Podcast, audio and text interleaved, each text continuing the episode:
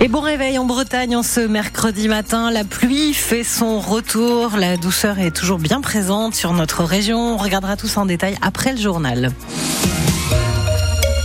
Et on commence Valentin avec cette euh, famille palestinienne installée près de Rennes et menacée d'expulsion. Il s'agit d'un couple et de ses trois enfants originaires de Gaza. Ils vivent heureux depuis euh, plusieurs années et sont parfaitement intégrés.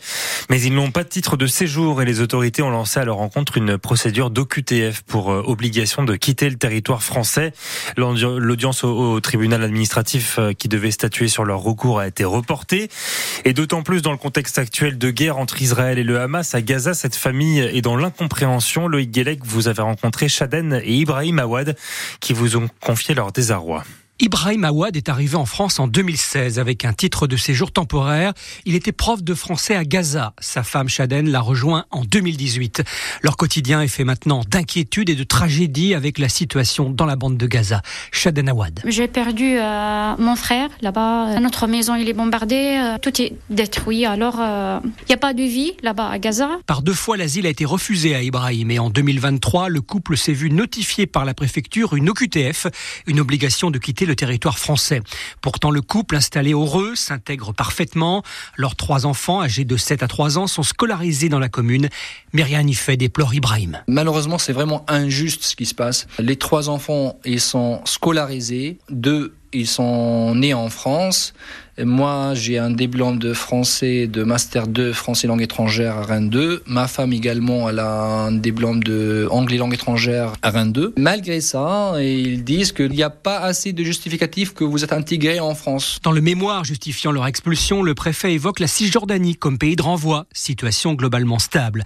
Difficile de scolariser les enfants là-bas, explique l'avocate du couple, car la fille aînée bénéficie d'un suivi psychomédical en France pour un syndrome post-traumatique lié à une petite enfance passée à Gaza. Loïc Guélec a noté que l'obligation de quitter le territoire français leur avait été notifiée en mai 2023, plusieurs mois donc avant le début des combats entre Israël et le Hamas. La préfecture d'Ille-et-Vilaine précise également qu'aucun éloignement vers la Palestine n'est organisé dans le contexte actuel.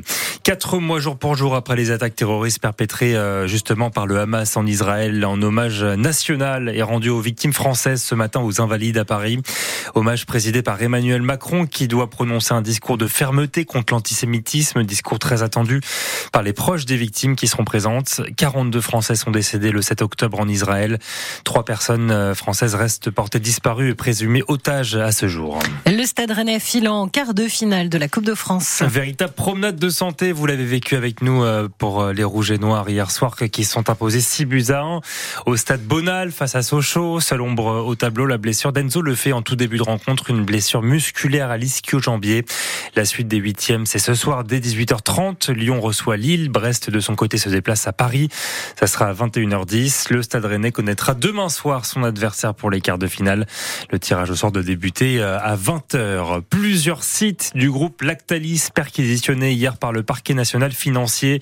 Les enquêteurs se sont notamment rendus au siège social à Laval, en Mayenne. Le géant mondial du lait est soupçonné de fraude fiscale aggravée. Lactalis pourrait avoir caché au fisc plusieurs centaines de millions d'euros. Pourrons-nous bientôt traduire le français en breton sur Internet? C'est le projet du Fonds de dotation Bretagne numérique qui se donne 18 mois pour y parvenir. Un gros travail est fait en ce moment avec des scientifiques pour accélérer le développement de la langue bretonne dans les traducteurs automatiques. Plus largement, l'idée est de faire une place aux bretons dans l'IA, l'intelligence artificielle. Et pour les aider, Léo Rosé, il lance un appel aux bretons pour participer au premier Braise Dataton.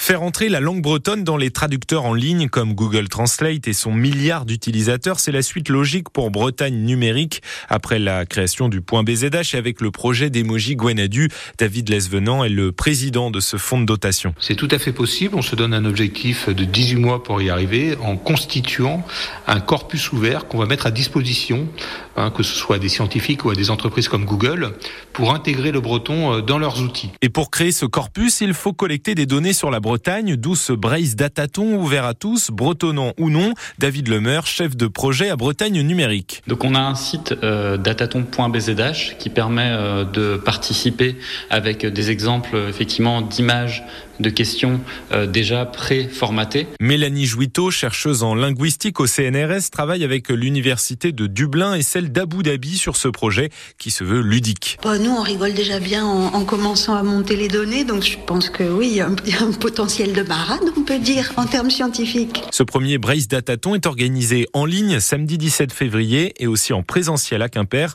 Les inscriptions se font sur le site dataton.bzh. Et en marge de ce premier Dataton, ce midi, des lycéens sont attendus devant l'Assemblée nationale. Ils manifestent pour promouvoir les langues régionales. Une vingtaine de lycéens bretons euh, seront présents à cette occasion. On vous donne la parole ce matin sur ce sujet. Venez nous raconter votre attachement au breton. Pourquoi faut-il continuer, selon vous, à faire vivre cette langue? Est-ce que vous encouragez ces jeunes bretons dans leurs actions euh, aujourd'hui devant l'Assemblée nationale? Venez en parler avec nous au 02 99 67 35 35.